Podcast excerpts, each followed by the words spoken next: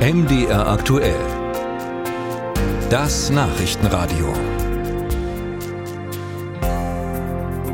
Wie viele Geiseln es genau sind, die nach wie vor in der Hand der Terrorgruppe Hamas im Gazastreifen sind, ist nicht bekannt. Anfang waren es über 200. Mittlerweile wurden einige freigelassen und auch einige getötet.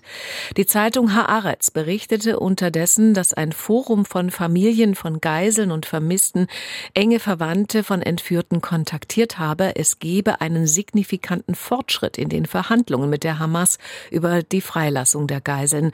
Allerdings Allerdings könne der Prozess noch weitere Tage andauern. Ich habe mit Gerhard Konrad darüber gesprochen. Er war Mitarbeiter des Bundesnachrichtendienstes und wurde durch Vermittlungen zu Geiselbefreiung im Nahen Osten bekannt.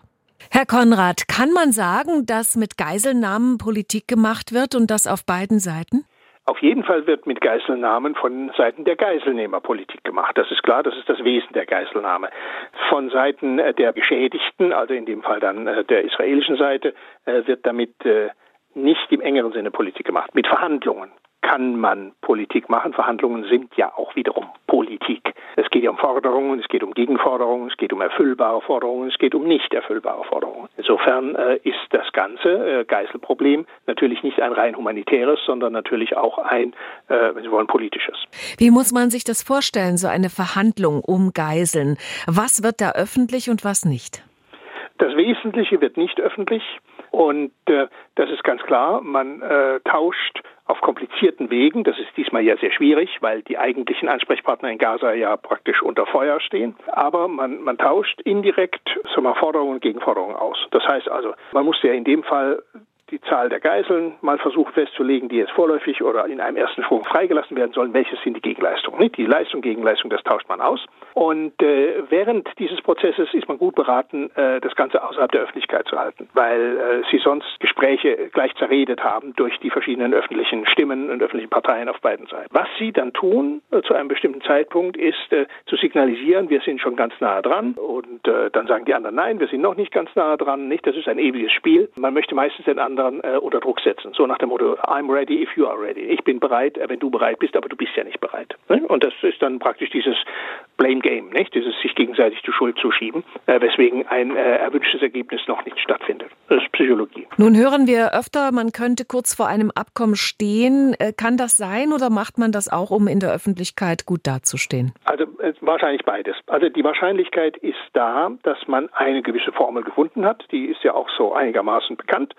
Die hört sich auch halbwegs plausibel an. Äh, allerdings gibt es da Detailfragen, die wir jetzt nicht bestimmen können, aber es gibt bestimmt Detailfragen, über die man sich noch nicht einig werden möchte oder einig ist. Aber man zeigt ihm an, man sei auf gutem Weg.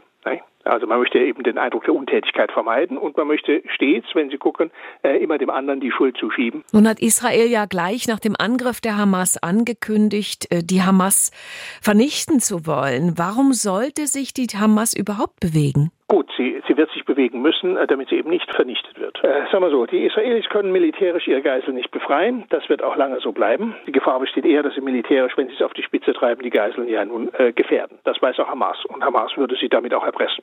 Das heißt, äh, ihr könnt uns zwar zerstören, aber damit zerstört ihr vielleicht zerstören, aber damit zerstört ihr das Leben eurer Geiseln auch. Wenn es euch das wert ist, viel Spaß. Ja? Das äh, ist ganz klar. Äh, die Ankündigung ist eine strategische, Hamas zu zerstören, Hamas aus Gaza im Grunde genommen zu vertreiben. Und Hamas wird sagen, das könnt ihr, könnt ihr nur, wenn ihr eure Geiseln gleich auch noch mitopfert. Also muss man verhandeln. Wenn sie zu schwach sind, eine militärische Lösung erfolgreich durchzuziehen, unter Wahrung des Lebens der Geisel, und das ist logisch, das ist, keiner kann das, müssen sie verhandeln. Und sobald sie verhandeln, äh, können sie den Verhandlungspartner dummerweise auch nicht erschießen. Also wie betrachten Sie das äh, ganz persönlich? Haben Sie Hoffnung, dass die Geiseln frei bekommen? Grundsätzlich ja, wenn nicht alle alles falsch machen. Denn, äh, wie schon gesagt, äh, Israel hat ein massives, also die Regierung auch hat ein massives Interesse daran, äh, die Geiseln möglichst alle, möglichst viele Geiseln auch lebend, nicht, bei guter Gesundheit freizubekommen. Hamas weiß das, wird sich auch aus Eigennutz darum bemühen, hier auch nicht zu große Verluste eintreten zu lassen. Wenngleich, äh, wenn es so ist, bei, bei einer Zahl von 240 können Sie natürlich sagen, gut, wenn da leider 10 oder 20 umkommen, nicht, dann ist das, äh, ändert das an unserer Verhandlungsposition nichts. Ja? Sie haben die Geiseln. Äh, und äh, sie werden diese Geiseln kapitalisieren wollen. Ja, das ist ja ein eiskaltes Geschäft.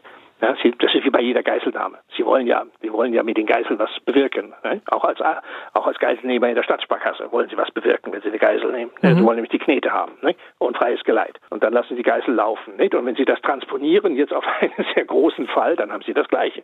Ja, sie wollen, sie wollen Freilassungen haben, sie wollen freies Geleit haben, sie wollen eigentlich auch eine Existenzsicherung haben. Diese schwierigen Fragen kommen alle viel später. Jetzt haben wir es dazu, damit zu tun, Erleichterungen auf dem Schlachtfeld, humanitäre Erleichterungen, das ist das Interesse der, der Hamas, Freilassungen schon mal bestimmter Personengruppen, äh, Frauen, Kinder, in erster Linie. Umgekehrt, Israel kann es sich im Grunde nicht leisten, die Geiseln aufzugeben. Ich danke Ihnen. Gerne.